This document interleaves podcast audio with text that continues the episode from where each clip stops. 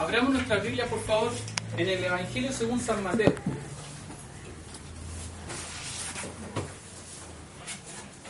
Capítulo 18, versículos 12 al 14. San Mateo, capítulo 18, versículo 12 al 14. El propósito del mensaje esta mañana, hermanos, es mostrar que una vida sin Cristo en medio de la iglesia es una vida completamente perdida, desorientada, vacía. Y mostrar que solo Jesús le da sentido a la permanencia en la iglesia. Vamos a leer el texto. Doy lectura a la palabra en el nombre del Señor. ¿Qué os parece? Si un hombre tiene 100 ovejas y se descarría una de ellas, ¿no deja las 99 y va por los montes a buscar la que se había descarriado? Y si acontece que la encuentra, de cierto os digo que se regocija más por aquella que por las 99 que no se descarriaron. Así no es la voluntad de vuestro Padre que está en los cielos que se pierda uno de estos pequeños. El texto que acabo de leer describe una parábola. La parábola de la oveja perdida. Los estudiantes de teología saben que la parábola de la oveja perdida se encuentra dos veces en los evangelios. Aquí, en Mateo capítulo 18, y la otra está en Lucas capítulo 15. Es la misma parábola, pero lo que Jesús está queriendo decir es diferente Mateo de Lucas. La orientación, el enfoque que los evangelistas le dan a la parábola es completamente diferente. Encierran mensajes diferentes. Les voy a explicar. En San Lucas, capítulo 15, el contexto tiene que ver con una pregunta de los fariseos. Acusaban a Jesús de juntarse con las prostitutas, con los publicanos, con los pecadores, con la gente que no valía nada, con la ralea de la sociedad.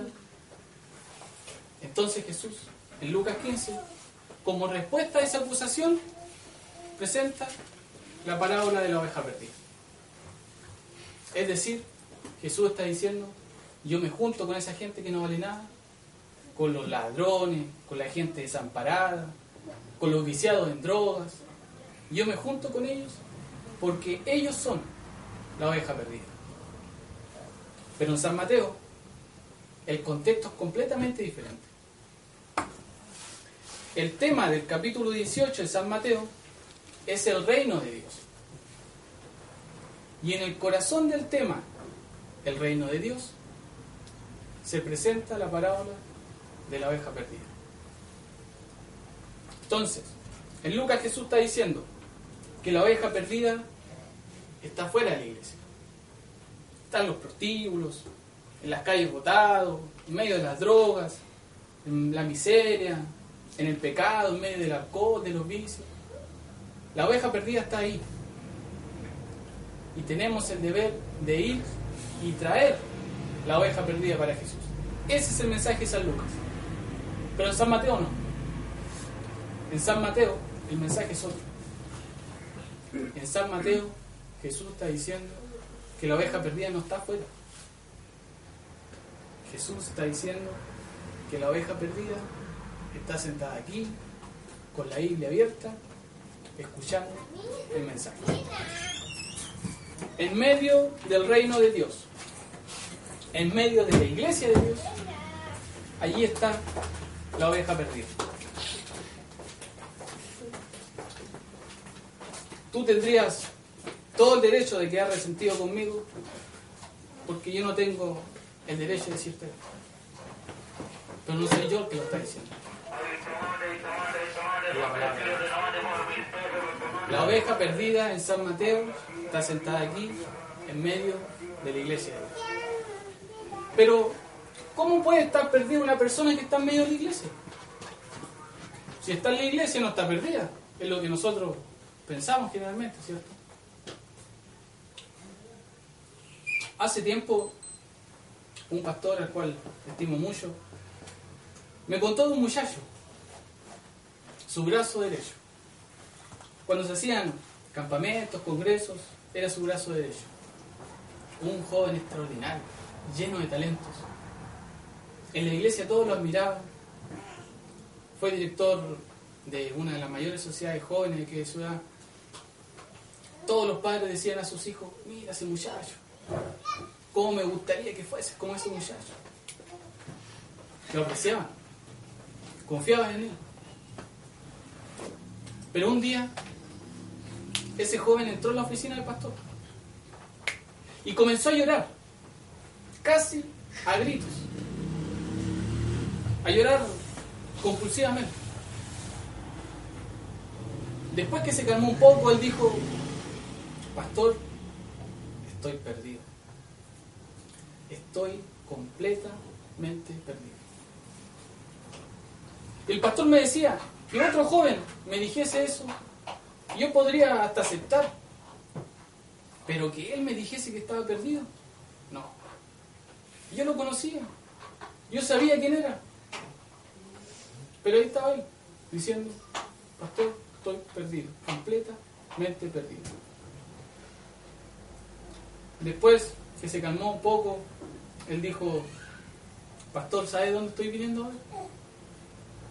Yo salí de un lugar a donde un joven cristiano nunca podría entrar. Nunca. Pastor, yo tuve ganas de vomitar. Salí y anduve como un loco en la calle. No es la primera vez que entro. Y pensé que el único camino para mí es la muerte. Pero ahí decidí venir a hablar con usted. Pastor, yo soy una basura. Yo no valgo nada. Todo el mundo me ve, pero solo ve mi cuerpo, mi cara. Nadie sabe lo que hay dentro de mí. Nadie sabe el fracaso que soy por dentro. Pastor, estoy perdido, por favor, ayúdenme. Estoy perdido. Ahora dime, si Jesús no tenía razón cuando dijo que la oveja perdida está en medio de la iglesia. Un día llegaron dos jóvenes enamorados a hablar con el pastor. Dos jóvenes comprometidos, con cargo en la iglesia incluso. Ella era secretaria, él coordinador, una cosa así. Y llorando los dos le dijeron al pastor, hace tres años que estamos de novios. Pero hace un año estamos viviendo como marido y mujer. Nadie sabe, la iglesia no sabe, los padres no saben, los amigos no saben, los profesores de la universidad no saben. Pero nosotros dos sabemos. Dios sabe cómo cada vez nos arrodillamos y le decimos, Señor, perdónanos, nunca más. 15 días después todo vuelve a lo mismo. Pastor, por favor, ayúdenos. Estamos perdidos. Ahora dime si Jesús no tenía razón cuando dijo que la oveja perdida está en medio de la iglesia. Existen los que como estos jóvenes están perdidos dentro de la iglesia porque están haciendo cosas malas cuando nadie los ve. Pero en la iglesia de Dios existe otro tipo de gente perdida. Y es la gente perdida que está haciendo todo correctamente, portándose bien, guardando las normas, siguiendo los mandamientos, andando en la línea, sin salir para la derecha ni para la izquierda.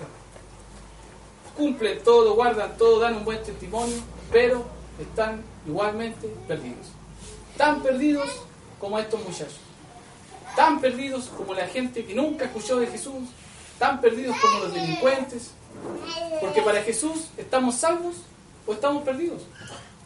No existe casi perdidos, no existe casi salvos. Salvos o perdidos. Tú puedes estar pensando, pero si alguien está guardando todo, no está perdido.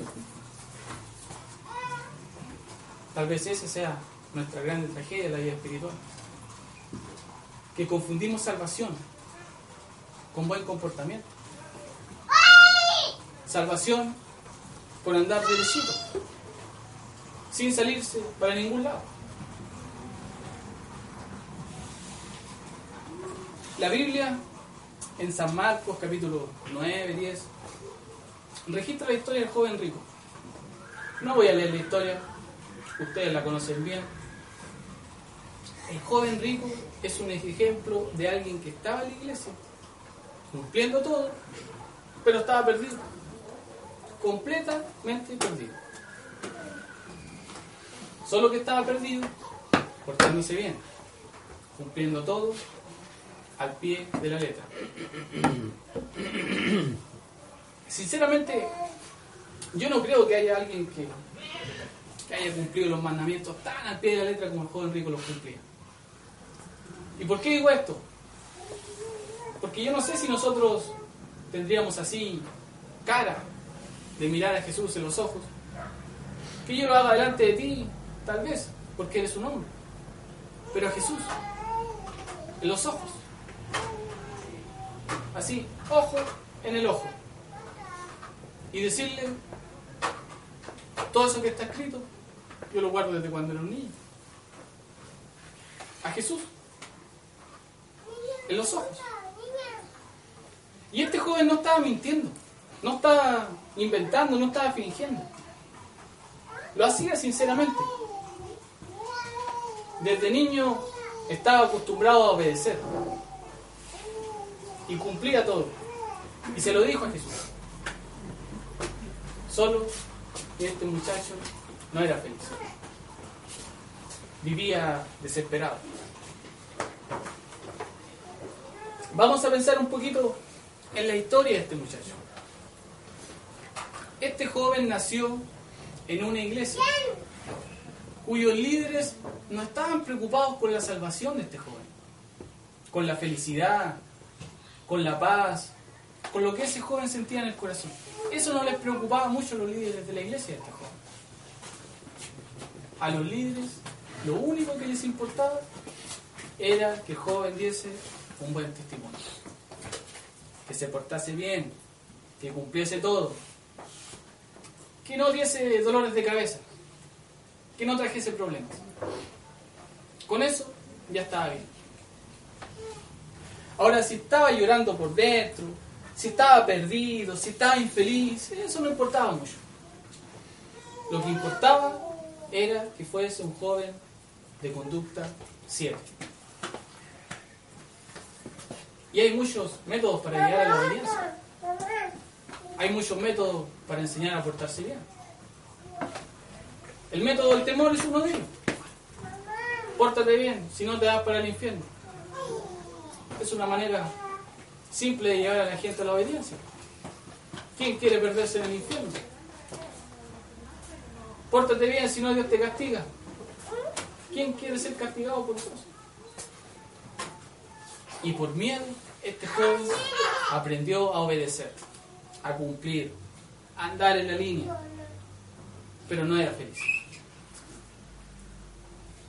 Había noches en que se echaba en su cama y miraba al techo y tenía ganas de llorar y ni siquiera sabía por qué y decía, Dios mío, ¿qué pasa con mi vida?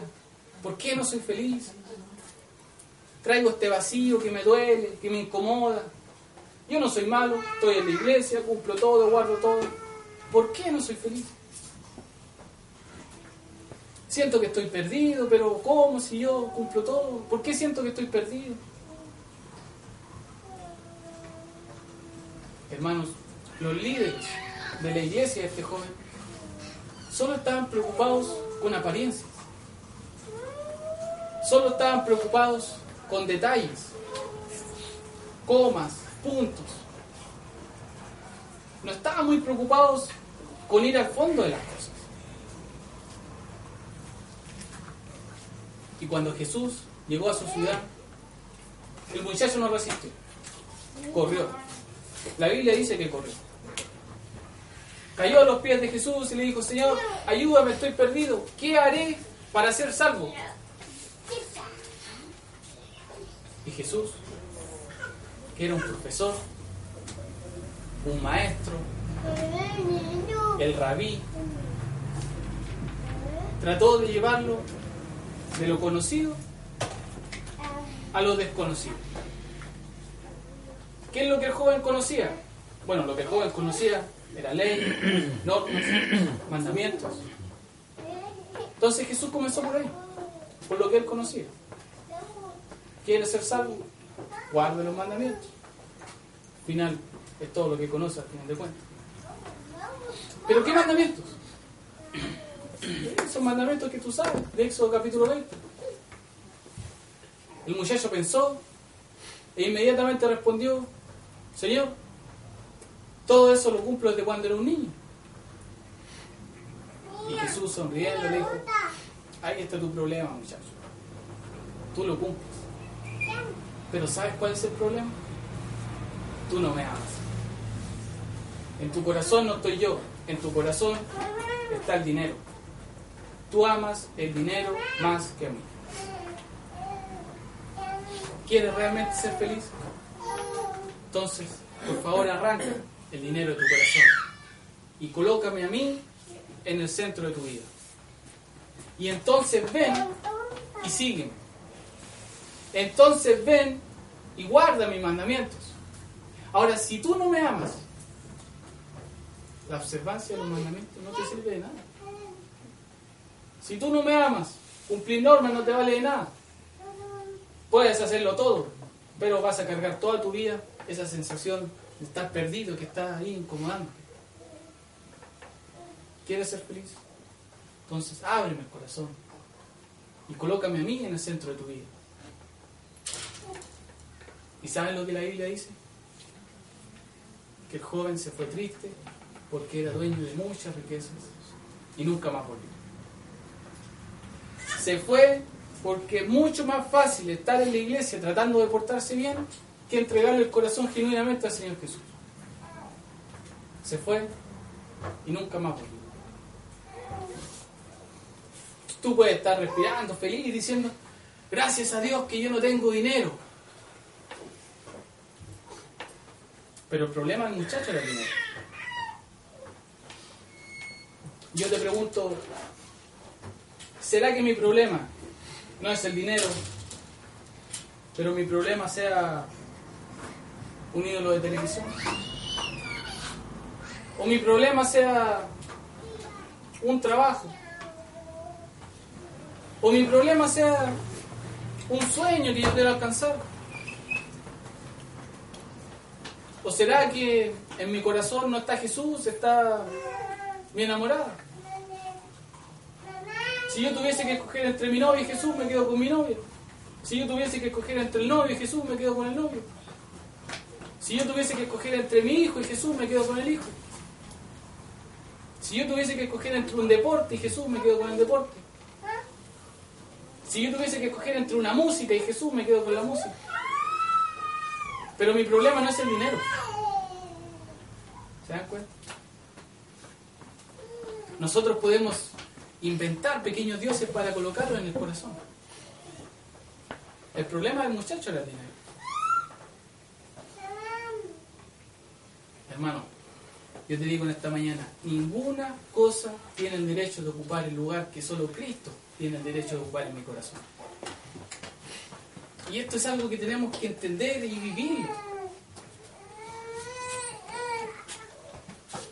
Porque no se puede ser feliz viviendo al lado de alguien que no se ama. Es imposible ser feliz viviendo al lado de alguien que no se ama. Y yo creo que todos los hermanos casados aquí están de acuerdo conmigo. Vivir al lado de una persona a quien se ama mucho ya es una tarea difícil. Díganme si no es. ¿Cómo hay que tener paciencia? ¿Cómo hay que comprender? ¿Cómo hay que pedir perdón? ¿Cómo hay que perdonar? Imagínense vivir al lado de alguien que no se ama. Doblemente más difícil. Por eso, el único motivo que nos debe traer a la iglesia es el amor profundo por el Señor Jesús. Si no, la vida nunca va a ser feliz, hermano. Esto es algo que tenemos que vivirlo en el día a día. Tienes que apasionarte de Jesús, tienes que enamorarte de Él. Si no, todo lo demás va a ser una carga para ti. El joven rico se fue porque no amaba a Jesús. Entonces, hermanos, tenemos que cultivar el amor en nuestros corazones. El amor es como cuidar una, una planta. Hay que abonarla, que tome sol, cambiarle la tierra, regarla. En el amor es lo mismo. Por eso la Biblia dice que en los últimos tiempos el amor de muchos se enfriará. En los últimos tiempos, es decir, ahora, en nuestros tiempos.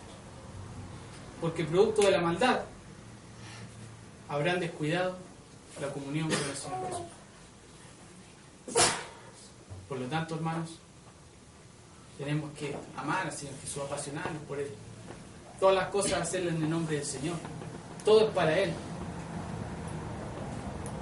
Nosotros somos simples siervos. No puede haber gloria en nosotros. La gloria solamente es de Él. Tenemos que ser sencillos, humildes. No pegarnos las cosas materiales tampoco.